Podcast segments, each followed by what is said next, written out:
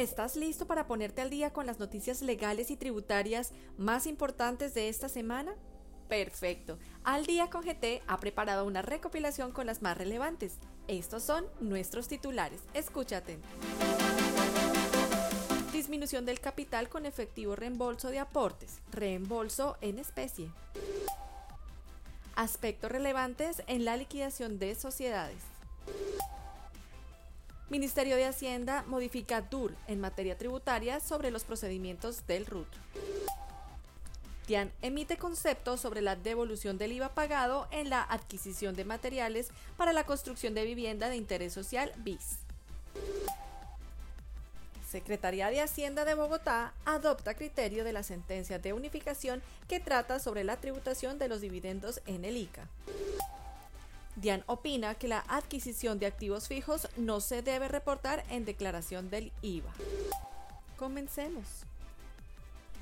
Disminución del capital con efectivo reembolso de aportes, reembolso en especie. En oficio 220-1065-68 del 27 de abril del 2022, la Super Sociedad recordó que es posible hacer una disminución del capital de una sociedad con efectivo reembolso de aportes, mediante un reembolso en especie entrega de un bien, lo cual puede realizarse frente a uno o varios asociados y por el monto total o parcial que el asociado haya realizado en la compañía. Para estos efectos es necesario que el máximo órgano social apruebe la forma como se realizará la operación y el avalúo de los bienes que se entregan al o a los asociados. Esta entidad también se refirió a la responsabilidad que le asisten al representante legal y revisor fiscal y a la necesidad de observar las reglas previstas para la autorización por parte de las supersociedades respecto a esta disminución. También indicó que si el bien con el cual se va a hacer el reembolso es una inversión financiera internacional, por ejemplo, se debe evaluar la operación a la luz de las normas cambiarias. Aspectos relevantes en la liquidación de sociedades. En oficio 220-100-124 del 18 de abril del 2022, las super sociedades se refirió a varios aspectos relacionados con la liquidación de una empresa, mencionando que los accionistas de una empresa en liquidación pueden vender o ceder sus acciones cumpliendo con los requisitos previstos para ello. Además recordó que la liquidación puede ser judicial o voluntaria, en este último caso, se debe hacer un inventario del patrimonio social, activos y pasivos de la sociedad, debiendo cancelar primero el pasivo externo, de acuerdo con la prelación u orden de pago, para luego sí distribuir el remanente entre los asociados, a prorrata de sus aportes. En cuanto a la liquidación voluntaria, la Asamblea de Accionistas u órgano social seguirá funcionando durante la liquidación, reuniéndose en las fechas previstas para ello en los estatutos sociales. Por otro lado, si un accionista ha fallecido, ello no impide que la liquidación continúe, pues sus acciones o participaciones serán representadas como lo dispone el artículo 378 del Código de Comercio.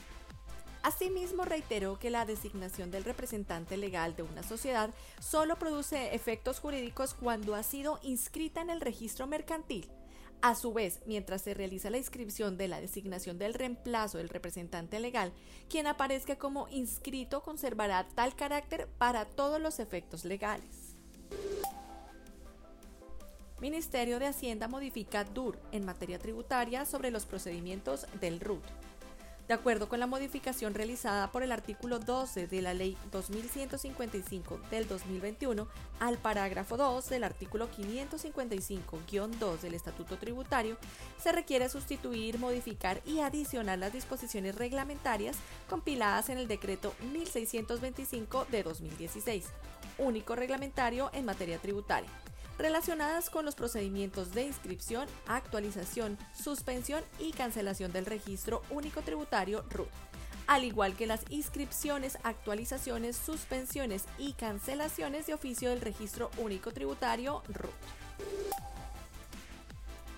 DIAN emite concepto sobre la devolución del IVA pagado en la adquisición de materiales para la construcción de vivienda de interés social BIS. Dian opina sobre las disposiciones de orden legal y reglamentario vigentes relativas a la devolución del IVA pagado en la adquisición de materiales para la construcción de BIS o vivienda de interés prioritario VIP. Se concluye que en el evento que en un mismo proyecto compartan viviendas BIS y o VIP con vivienda no BIS, la devolución tiene lugar solamente en la parte que corresponda a la proporción señalada por la ley en relación con el valor de las BIS y VIP. Secretaría de Hacienda de Bogotá adopta criterio de la sentencia de unificación que trata sobre la tributación de los dividendos en el ICA. De acuerdo con la Secretaría de Hacienda de Bogotá, la actividad económica de inversión resulta grabada con el impuesto de industria y comercio en la medida en que los diversos componentes de la operación se lleven a cabo de manera organizada, es decir, con una disposición de recursos de diferente orden, llámense materiales e inmateriales, un capital, un recurso humano, el diseño de estrategias, entre muchos otros elementos de tal manera que le permitan llevar a cabo las operaciones encaminadas a la inversión de manera planificada y controlada, hasta contar con una verdadera unidad económica de producción y así alcanzar ese fin de lucro que se pretende con la actividad. Diana opina que la adquisición de activos fijos no se debe reportar en declaración del IVA. La DIAN concluye que en el supuesto planteado por el peticionario la adquisición del activo fijo no se deberá reportar en la declaración del impuesto sobre las ventas teniendo en cuenta que en el instructivo del formulario 300 forma parte integral de la resolución DIAN número 000019 del 10 de marzo del 2020 y en esta señala expresamente que solo se informa aquellas operaciones que dan derecho a impuestos descontables.